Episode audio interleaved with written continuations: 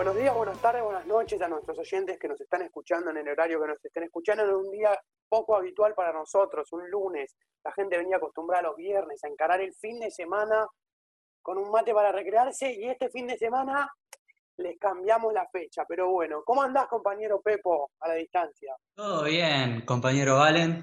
Eh, y nos pasó varias cosas este fin de semana. Día de la Independencia, conmemoramos ese día, Día Patrio, y también tu cumpleaños, que es igual de importante, me parece, ¿no? Sí, sí, sí. Para mí, al menos, es igual de importante. No, bueno, ¿cómo la pasaste ahí? ¿Pudiste comer algo de puchero, locro, algo así o no? No, no hice puchero locro, estuve más tranqui, estuve más tranqui porque el sábado a la noche, yo cumplí el domingo, y el sábado a la noche lo festejé por Zoom con mi familia, así que el domingo descansé y me la, me la pasé comiendo cosas dulces. Me mandaron un desayuno, un amigo me mandó un lemon pie, así que comí dulce todo el día, súper empachado que ¿Hiciste la, la típica torta de chocolina? ¿Esa fácil de hacer para los cumpleaños? Pero que es muy rica, la chocotorta. La chocotorta, no hice chocotorta. Debo admitir que soy fanático de la chocotorta, todos mis cumpleaños son con chocotorta, pero este año en particular mi novia Vicky me hizo una, una, una torta Oreo, una bomba con chocolate por todos lados. Oh, explotó eso.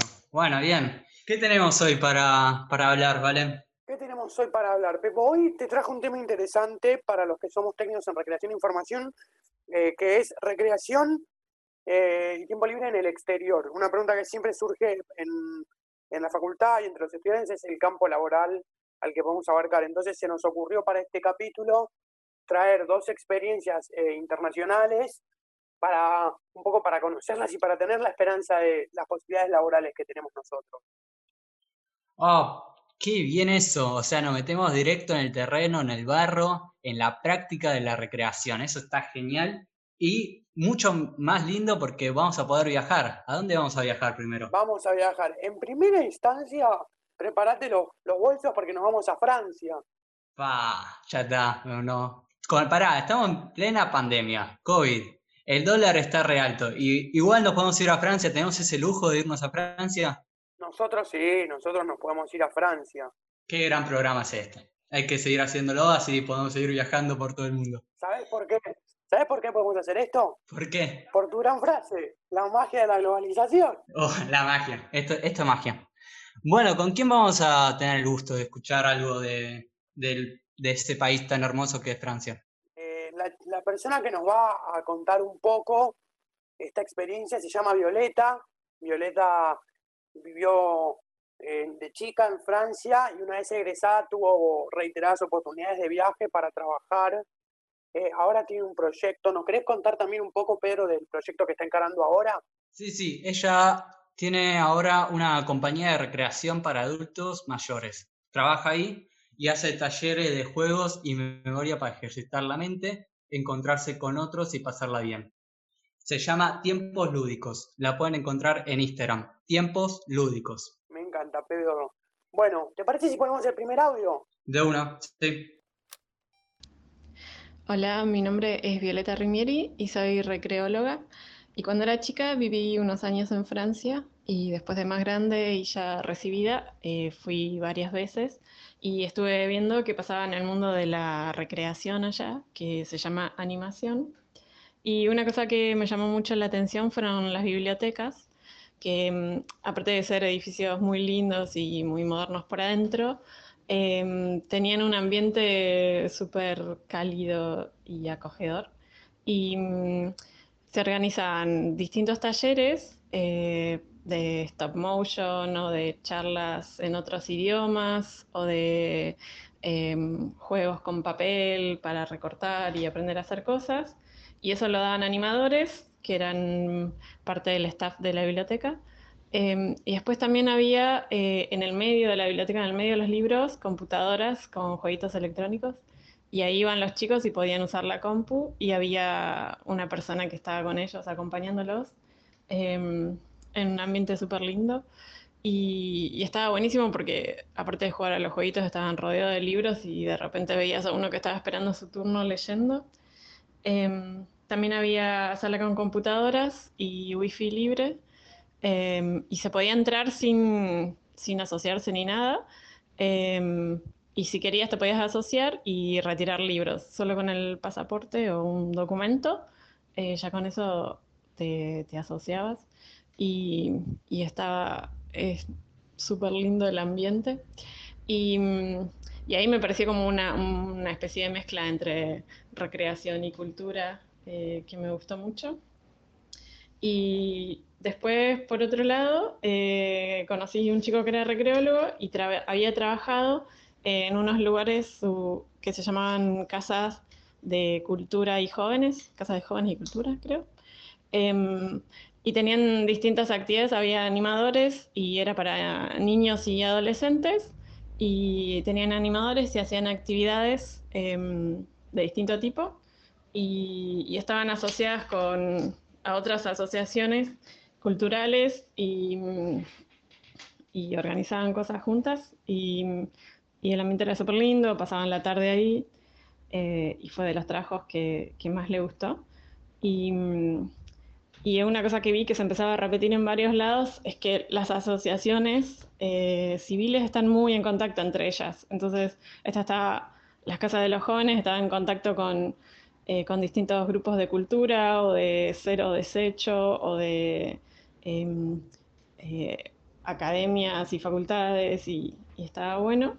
Y después, como yo estoy trabajando con adultos mayores y es algo que me interesaba, empecé a ver qué había.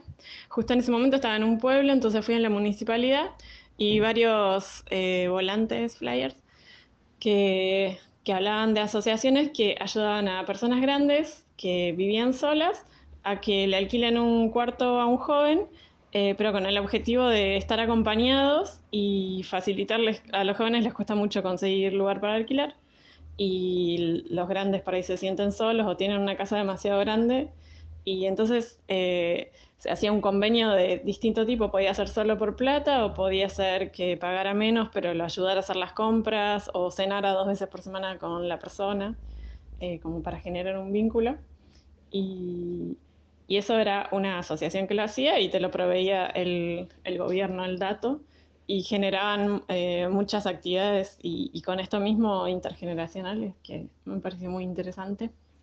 Y después, por otro lado, em, mis amigas que tienen hijos me contaron que en la escuela, antes y después del horario de clase, eh, desde las 7 hasta las 19 horas, eh, las clases son de 8 y media a 4 y media, creo, entonces, antes y después puedes eh, dejar a los chicos ahí y hay animadores que están con ellos y están en el gimnasio donde hacen distintas actividades, pueden o hacer la tarea eh, o merendar si es la tarde, eh, estar jugando en el gimnasio con lo que quieran, dibujar, charlar entre ellos, un poco como que eligen lo que están haciendo y están acompañados por grandes. Y mm, eso me gustó. Ah, y las chicas, las niñas me contaban que la pasaban bien ahí. Em, y lo último, eh, cuando yo era chica, vivíamos en un pueblo donde no había eh, una ludoteca. Y allá hay ludotecas que son como las juegotecas de acá, donde los chicos van y pasan un tiempo. Y si no había esta otra versión, que era en el pueblo al lado, en la ciudad al lado, era una ludoteca que te prestaba juguetes por una semana y te llevabas a tu casa, jugabas y después lo devolvías. Y a mí me parecía fascinante eso aparte probabas juguetes y te sacabas las ganas y, ya después no, lo querías comprar. Em, así que bueno, esa fue mi experiencia en Francia. Muy interesante el audio que nos mandó Violeta acá. Pepo, me gustaría tu opinión sobre este audio. Bueno, lo que pudimos ver ahí, para mí, que está buenísimo, es eh, cómo en la biblioteca se pueden encontrar como diferentes actividades donde los chicos puedan estar con las computadoras y al mismo tiempo estar rodeada de libros. Como que se crea una, cuestión mágica y como una, hay un poco de aire mágico en esa situación donde ella me contaba que también había talleres, había diferentes cuestiones que se hacían y para mí eso está espectacular porque se crían los chicos rodeados de libros que pueden encontrar y dar cualquier cosa que quieran leer sobre eso, sobre lo que están interesados. Me parece interesante sobre todas las cosas porque trae esto de, me, me rescató lo de las computadoras, cómo eh, tienen tecnología y no por ser una biblioteca no la pueden tener, como también un poco para atraer a la juventud a esos espacios. que, que no son tan concurridos, o al menos en nuestro país no son tan concurridos por la juventud. Sí, yo creo como que resignifican el espacio, ¿no? Porque una biblioteca solo de libros quizás no sea tan atractivo como una biblioteca con computadora, ¿no? Y ahí puedan jugar haciendo tipo ciber y que eso sea aparte eh, como público, gratuito. Eso también está buenísimo. Y, y, también lo que, lo que contaba era que las bibliotecarias eran muy copadas. Entonces genera una empatía con el chico que también está, está buenísimo para su proyecto de vida, para que pueda crecer y para tener ahí una, una persona de confianza. Nosotros acá tenemos un espacio en, en nuestro país y en la capital de una biblioteca para, para chicos que, que la lleva a cabo un, un, maestro en recreación. La biblioteca se llama, es el espacio de la nube, un espacio muy bonito donde está lleno de libros, es una colección de libros infantiles gigantes, libros, juegos, increíble. Recomiendo, recomiendo ampliamente visitarlo. Es un espacio encima que necesita del apoyo de la gente porque es un espacio totalmente autogestivo. Sí, sí, yo fui a visitarla, está en Colegial, el límite de Chacarita, y la verdad que ahí se pueden hacer visitas guiadas, o sea, está muy bueno para, para conocerla principalmente y después, eh, cuando están interesados, ya ser parte de, de, esa, de esa biblioteca, que también hay muchísimas actividades y talleres que se pueden hacer. Bien, con esto, ¿te parece ya ver qué podemos hablar del segundo audio que tenemos? Desde el segundo audio nos vamos a ir de viaje para otro lado, nos vamos a ir de viaje para España. Vamos a Cataluña, precisamente. Eh, ahí también tenemos otra compañera de recreación eh, y ya creo que con esto podemos ya poner el audio. Mi nombre es Gaveta, soy recreóloga. Me recibí en el año 2011 del ISTLIR. Eh, durante esos años me dediqué mm, desde ser guía de educativa en un zoológico, trabajé en el proyecto de turismo educativo del Ministerio de Educación, trabajé muchos años en dos fundaciones que tienen que ver con el acceso al agua en ruralidad en la República Argentina. Pero actualmente vivo en Cataluña hace ya casi dos años y bueno, tuve que resignificar un poco mi profesión y estoy recorriendo un camino de nuevos aprendizajes porque, porque bueno, porque los niños, las niñas, los adolescentes y las personas somos, nos divertimos en todo el mundo por igual, pero nuestras historias, nuestra geografía eh, y nuestras costumbres y nuestra lengua en este, en este caso, porque estoy en Cataluña, nos, nos hacen vivir las cosas o disfrutar desde otro lugar. Mi primer acercamiento con, con la recreación acá fue colaborar en una escuela de educación libre en el pueblo donde yo vivía al principio, que era de 200 habitantes en los Pirineos. Y allí fue muy interesante porque pude aprender un montón de cosas nuevas pero mi primer choque fue con el tema de la seguridad. Eh, venía, yo siempre viví en el conurbano bonaerense y tuve que aprender de, de cero eh, el tema de, de, no estar con esa cosa como protectora constante de la calle, de la gente, de un montón de cosas, porque bueno, aquí me encontré con niñas y niños que suben y bajan montañas mejor que yo. Así que fue como el, el primer este, aprendizaje que tuve. Y, y fue súper, y es súper interesante eh, todo lo que transcurre desde el primer día con el tema de la lengua, eh, porque bueno, aquí se habla catalán y yo hablo castellano, entonces eh, lo que sucede con los adultos es muy interesante, pero lo que sucede con niñas y niños es más aún porque, porque bueno, se, se genera un intercambio muy divertido, yo aprendí muchísimo y, de, las de las niñas y niños es de quienes más aprendí desde comenzar por los días de la semana, los colores. Y, y, hoy por hoy entiendo muy bien el catalán, pero, pero bueno, debo decir que aprendí, aprendí la mayor este, cantidad de cosas con ellas y con ellos.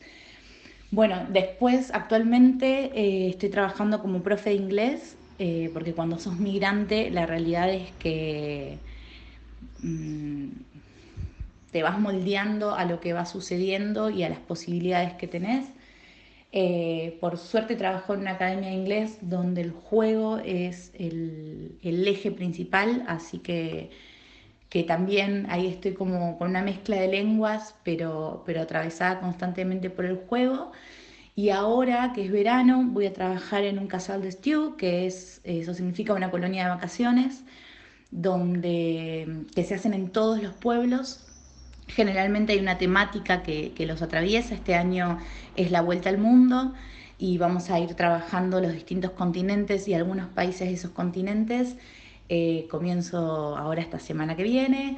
Em, tengo grupos de los más grandes, que serían los, las niñas y niños de sexto grado. Y bueno, va a ser un desafío porque, porque yo voy a hablar en castellano y ellos van a hablar en catalán. Así que, bueno, eh, con muchas expectativas sobre ese intercambio de experiencias y lenguas, pero, pero creemos que va a ser muy enriquecedor porque, porque, bueno, justamente ya que se trata de aprender un poco sobre el mundo, tener a, tener a un, acompañante que venga de otro lugar, a ellos les va a sumar y ellos van a sumar muchísimo a mí. Em, bueno, de momento ese es, mi aporte. Eh, la verdad es que obviamente uno se va encontrando con distintos tipos de materiales, con otras realidades.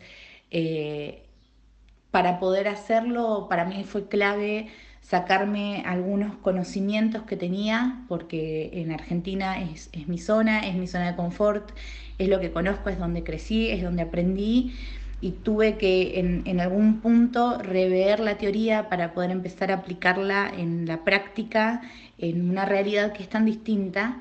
Eh, y para mí eso fue clave. Y, dejar un poco la, exigencia de, ser la mejor y, abrirme a jugar. Abrirme a jugar. Porque al fin y al cabo, para jugar eh, no, hace falta, no hace falta saber la lengua, no hace falta tener una historia en el lugar donde estás. Eh, nada, confirmo cada día más que, el juego nos une. Un abrazo. Bueno, ahí pudimos escuchar a Gaveta. Eh, muy interesante lo que nos mandan.